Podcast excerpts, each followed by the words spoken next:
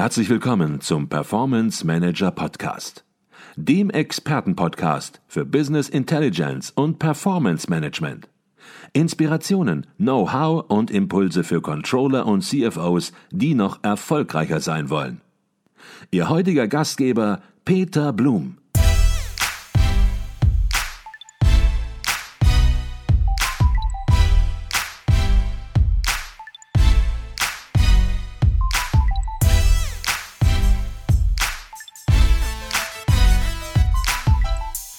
Herzlich willkommen zum Performance Manager Podcast. Mein Name ist Peter Blum.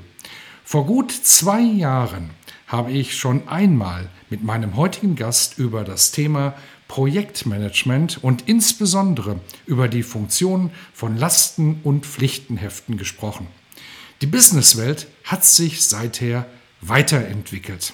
Arbeiten in virtuellen Teams und Remote-Arbeit ist heute auch im Projektmanagement keine Seltenheit mehr. Hieraus ergeben sich neue, veränderte Anforderungen, aber auch Möglichkeiten. Wie das Ganze gelingen kann und was dafür nötig ist, darüber möchte ich mich heute erneut mit Mike Pfingsten unterhalten. Er hat zwölf Jahre Erfahrung als Troubleshooter im Projektmanagement, ist Solopreneur Mentor und Podcast-Host von gleich zwei Podcasts. Herzlich willkommen zurück im Performance Manager Podcast, Mike Pfingsten. Ja, hallo Peter, schön, dass ich wieder da sein darf. Ja, Mike, und ich freue mich, dass wir das Gespräch, das wir quasi vor zwei Jahren begonnen haben, heute nahtlos quasi fortsetzen. Mike, die Kontaktbeschränkungen der Covid-19-Pandemie, die haben ja einen Trend gefördert, der sich vielleicht auch schon vorher hier und da in der Businesswelt verbreitet hatte, nämlich die vermehrte Verschiebung von Offline-Arbeit in den digitalen Raum, in die Online-Arbeit. Mal ganz allgemein gefragt, aus deiner Sicht, wie verändert sich das Business ohne physischen Kontakt?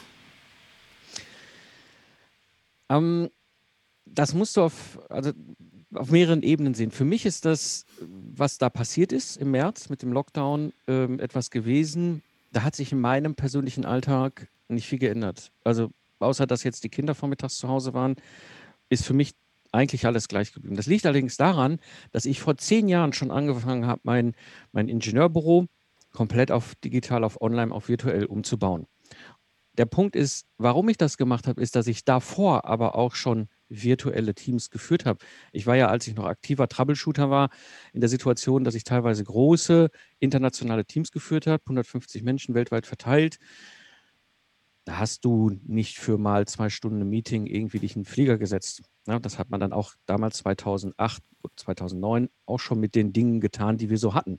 Ja, ich habe jetzt durch Zufall mal letztens geguckt, mein erstes Online- Webinar-Online-Meeting-Tool, was ich eingesetzt habe, war NetViewer aus äh, 2008. Mhm. Ja, also das, das ist, also ähm, es, ich, ich glaube, vieles von dem, was wir heute das Gefühl haben, dass sich so rapide verändert, aufgrund dessen, was Covid ja angestoßen hat, war vorher schon da. Nur jetzt ist, glaube ich, für jeden auch bewusst geworden, es geht remote und es hat auch Vorteile. Mhm. Okay. Jetzt sagst du, dass du im Grunde genommen keine große Veränderung gespürt hast. Das hängt natürlich auch damit zusammen, dass du ja, man darf das sagen, Projektmanagement-Experte bist. Du hast internationale Teams geführt und wie du es gesagt hast, da kann man nicht mal eben ganz kurz in Zug, in Flieger springen und alle treffen, sondern du warst schon immer in der Situation, digital zu führen und digital Projektmanagement zu betreiben. Ich glaube, da bist du natürlich in einer besonderen Situation. Für viele hat sich das schon geändert, auch in Unternehmen, die plötzlich ja, Projekte machen wollen, Projektmanagement Thema ist.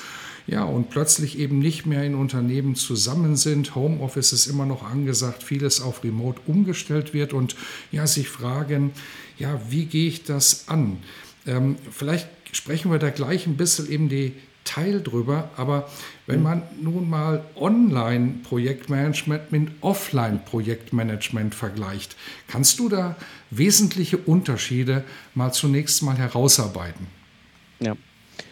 Also ich sage mal, der Kernunterschied Teams online führen, Projektmanagement online Remote-Teams Projekte rocken, bedarf zwingend eines ganz wesentlichen Faktors und das ist der Faktor Vertrauen. Ohne das funktioniert es nicht. Mhm.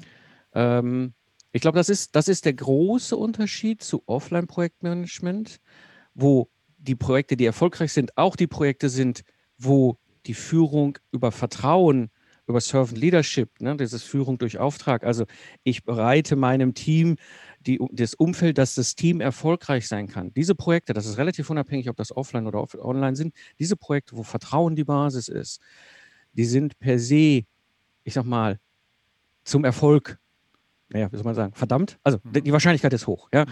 So, du kannst aber auch Projekte, ich sag mal, etwas, hm, sag mal, vielleicht ein bisschen unklug führen, indem du so Micromanagement machst, ja, oder, oder äh, völlig das Vertrauen den Menschen entziehst und ihnen auch völlig bewusst machst, dass du ihnen nicht vertraust. Diese Projekte kann man auch so, also Projektmanagement kann man auch so machen, ob das jetzt sinnvoll ist oder nicht, lasse ich mal dahingestellt. Das funktioniert aber online nicht. Mhm. Ja, also ich kann online nicht mehr Micromanagement betreiben. Und das ist etwas, was auch, glaube ich, bei vielen ähm, Führungskräften nicht bei vielen, vielen ist Quatsch, aber durchaus bei Führungskräften Bewusstsein ist, ist, ist eine andere Form von Führung notwendig, wenn ich diese Remote-Teams habe. Ähm, jetzt müssen wir uns noch einen zweiten Aspekt ähm, rein, da, damit mit bewusst machen, und zwar ist das das Thema Kultur. Ähm, ich habe damals internationale Teams gehabt mit ähm, verschiedensten kulturellen Hintergründen. Indische Teams äh, aus, aus, Ägypten, Osteuropa, Franzosen. Äh, ich hatte einen, einen, Testfahrer aus Irland, der die ganze Zeit in China rumgegeistert ist. Ich hatte in, in Kalifornien eine Algorithmusentwicklungstruppe. Das sind alles ganz unterschiedliche Kulturen, die auch völlig unterschiedliche Formen von Kommunikation haben da war mir das sehr bewusst. Also ich, ich, ich, wenn, wenn ich mit dem indischen Entwicklungsteam zu tun habe, dann ist mir einfach klar, die haben auf der einen Seite das sehr moderne, äh, westlich geprägte äh, äh, Strukturmodell, was, was Hierarchie angeht in Unternehmen. Ne? Also kann es sein, dass ein Teamleiter einen Lead-Entwickler in seinem Team hat, der dann aber an einer höheren Kaste ist. Das heißt, obwohl der Chef die Führungskraft ist, ist dieser Softwareentwickler, aber gesellschaftlich höher gestellt. Mhm. Ja, solche Dinge muss man, muss man wissen, das ist wichtig. Dieses kulturelle Thema, also wenn du internationale Teams führst, sind solche Dinge, und das hat jeder hat so seine Spezialitäten, wir Deutschen ja auch. Und das bringt mich zu dem Thema wieder zurück, Kultur und Kommunikation. Auch wenn wir jetzt zwar vielleicht in dieser Remote Homeoffice-Situation ähm, nur in Anführungsstrichen deutsche Teams haben, haben auch wir Deutschen gewisse ähm, oder deutschsprachige, deutsche Kultur, äh, Hintergrund, ne? Mhm. Ich, ich ne, kannst das ja jetzt nicht, nicht generieren, sehen, aber du hast ja diese, ne, du hast diese, diese, diese Teams, die eher so den Schwerpunkt hier haben. Auch wir haben eine gewisse Gesellschaftskultur, Arbeitskultur, Lebenskultur, ähm, die uns auch typisch macht. Ähm, und die dann remote abzubilden, das kann manchmal ähm, eine Herausforderung sein, weil du eben halt an der Stelle anders als bei internationalen Teams ja deine eigene Kultur nicht reflektierst. Also bei den Indern ist mir das klar. Bei den Franzosen weiß ich auch, da muss ich erstmal ein Glas Wein trinken, bevor ich sagen kann, so war Mist, was er gemacht hat. Ne? Mhm. Das ist plötzlich dann etwas, was ich, was ich auf der Kommunikationsebene mir klar machen muss. Ja? Und ich sag mal, ähm, wir Deutschen als Kultur, wir sind in der Kommunikation sehr direkt. Ja, ich sag mal, die einzigen, die so direkt oft sind in der Kommunikation, sind dann die Amerikaner. Andere Nationen sind viel indirekter in ihrer Kommunikation. Ähm, und jetzt muss ich aufpassen, wenn ich jetzt remote gehe, wo mir plötzlich einige Kommunikationskanäle wie ähm, äh, ich sehe den Gegenüber nicht mehr. Ja, ich sehe nicht mehr, was er oder sie für ein Gesicht zieht, für eine, für eine Emotion zeigt, sondern ich höre eventuell nur die Stimme. Ja? Also das sind ja alle möglichen äh, äh, nonverbalen Kanäle, die unter Umständen nicht bedient werden können. Ähm, da muss ich mir dann ganz bewusst machen, wenn jemand auf der Kommunikationsebene, ich sag mal, so klar, so direkt irgendwie sagt, so, hör mal, Mike, das war aber sowas von, hm, ja. Mhm. Äh, und ich sehe die Person aber nicht. Ich höre nur den, die, die, was diese Person da sagt, in der, in, der, in der Emotion, die in der Stimme liegt. Ähm, da muss ich sehr viel bewusst damit umgehen. Das ist also ne, das Thema Vertrauen, das Thema Kommunikation, das Thema Kultur. Das sind so die elementaren Sachen, die im Remote, im Projektmanagement mit verteilten virtuellen Teams unglaublich wichtig ist, was in Offline, also Anführungsstrichen analogen Offline-Projekten, wo die Teams alle in einem Großraumbüro sitzen, äh, unter Umständen auch mal unter den Teppich gekehrt wird. Ob es mhm. dann die bessere Lösung ist, lasse ich mal dahingestellt. Mhm. Lass mich noch mal auf ein Stichwort, das du erwähnt hast, zurückkommen: Micromanagement. Du hast gesagt, in der Online-Arbeit da darf man nicht ins Micromanagement verfallen. Verstehe ich dich da richtig, dass du konkret meinst, dass man ja seinen Fokus als Vorgesetzter, als Führungskraft mehr auf die Arbeitsergebnisse konzentrieren muss, aber eben nicht mehr darauf, wann macht jemand etwas, wie macht er etwas, die Begleitung sozusagen äh, im normalen Business, die ja durchaus mal möglich ist, indem man plötzlich im Büro steht. Alles das fällt weg und man misst nur noch sehr stark an Arbeitsergebnissen. Ist es das, was du meinst? Genau, also im, im, im, ne, es, es, es, gibt diesen ähm, Ansatz ja, der kommt ja ursprünglich aus, aus äh, von, von der Bundeswehr, ne, das ist Führung durch Auftrag. Ich erteile einen Auftrag an, an ähm, die Gruppe, die dort was erledigen soll, ja, und gebe ihnen allen Ressourcen, das Ziel und so weiter. Und die Gruppe kann aber selbstständig steuern, wie sie diesen Auftrag erfüllt. Und diese, im Amerikanischen nennt sich das ähm, Servant Leadership. Ja. Und das ist halt ein ganz wichtiger Aspekt. Ich habe das damals im Troubleshooting auch schon so gemacht. Ich habe quasi mich montags, vormittags hingesetzt mit dem Team, habe gesagt, okay, wir haben jetzt einen Zwei-Wochen-Sprint vor uns. Damals habe ich das noch nicht Sprint genannt, aber heute nennen wir es in der Agile-Zeit halt Sprint. Mhm. Also wir haben ein Zeitfenster von zwei Wochen vor uns. Wer übernimmt welche Aufgabe und was hast du bis dahin erledigt? So, das heißt, die Gruppe hat sich quasi untereinander live mit mir committed auf die, also die jeweiligen Teilnehmerinnen und Teilnehmer, auf das Ergebnis, was sie in zwei Wochen liefern wollen. Und ich habe geguckt, passt das ins große Bild? Oder brauchen wir was noch? Oder fehlt noch was? Oder ist das zu viel? Ja, kann auch sein. Ähm, und anschließend sind wir auseinandergegangen und jeder hat quasi für sich selber eigenverantwortlich diese Aufgabe erledigt. Mm, und ich habe immer gesagt, wenn es ein Problem gibt, komm sofort zu mir. Ich möchte nicht heute Montag da mit dir sitzen und sagen, hör mal zu, was ist denn in zwei Wochen? Ja, in zwei Wochen habe ich X geschafft und erledigt.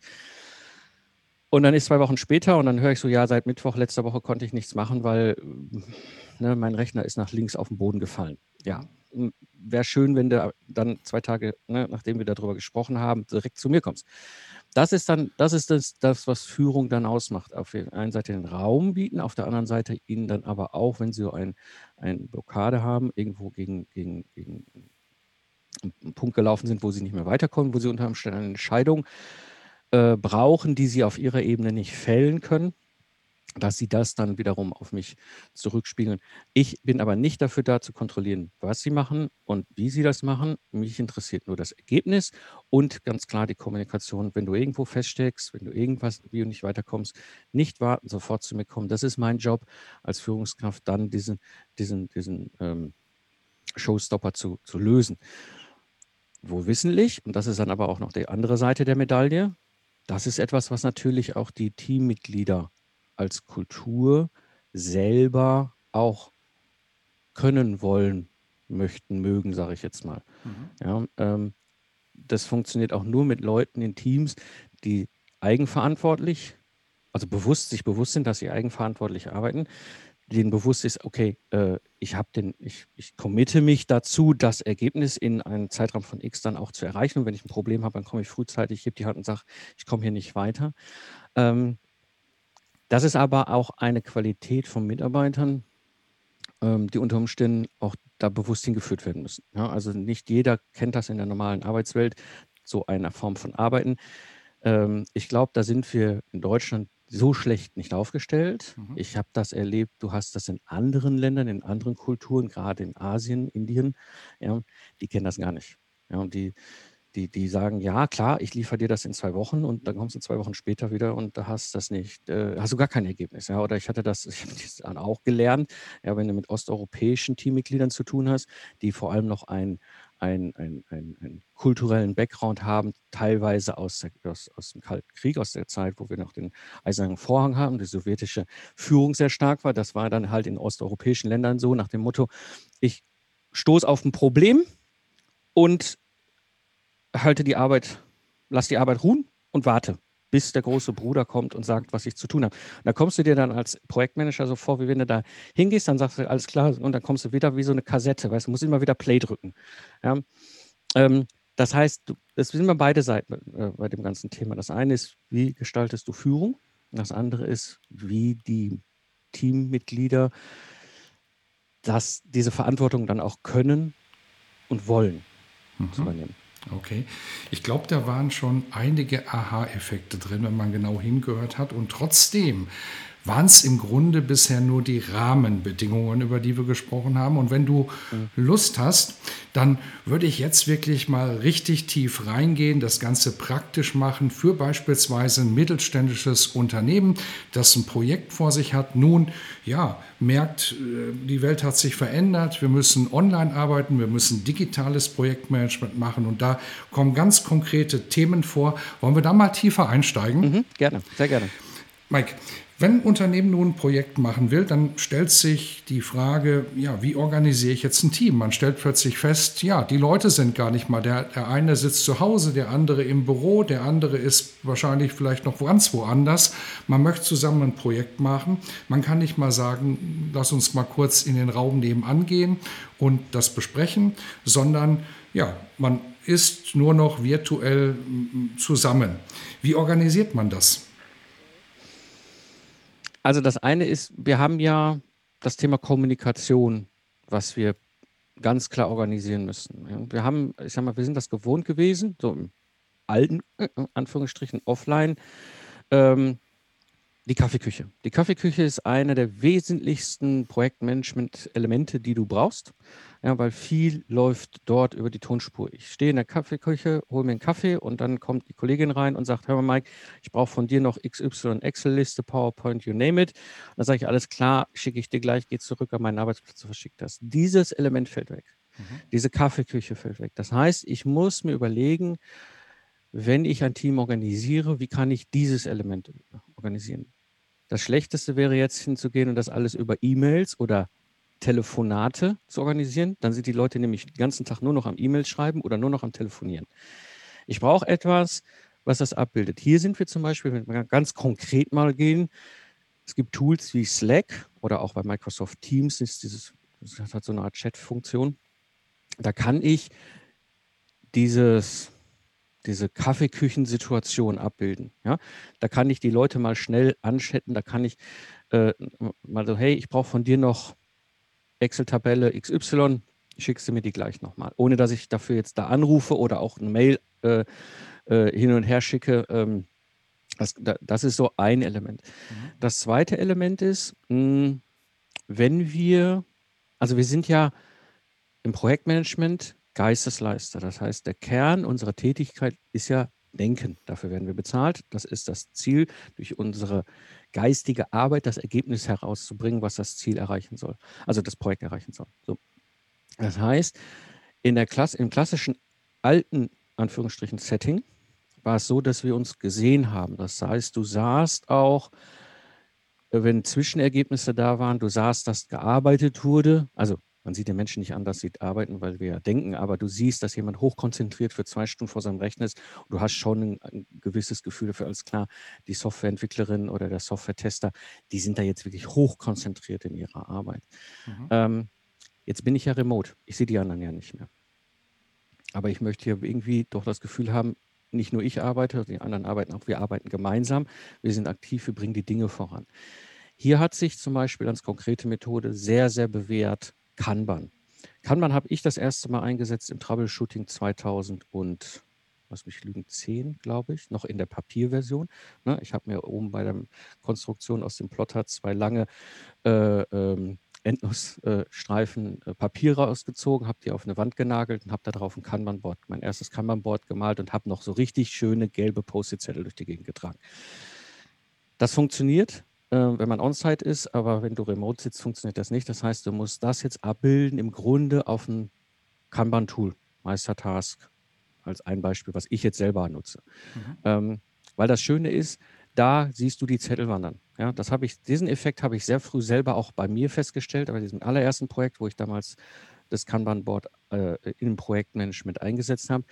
Ich hatte nämlich einen anderen Effekt. Ich als Troubleshooter bin ja wahnsinnig viel unterwegs. Ja, das heißt, du, du hast hier Dinge abzustimmen, da musste, musste äh, Entscheidungen fällen. In den wenigsten F Situationen sitze ich ja an dem Arbeitsplatz des Projektmanagers, sondern ich sitze ja irgendwo. Ja, ich stehe irgendwo in der Kaffeeküche, ich stehe irgendwo im Flur, ich bin irgendwo in einem Meeting, ich bin irgendwo in einem Call.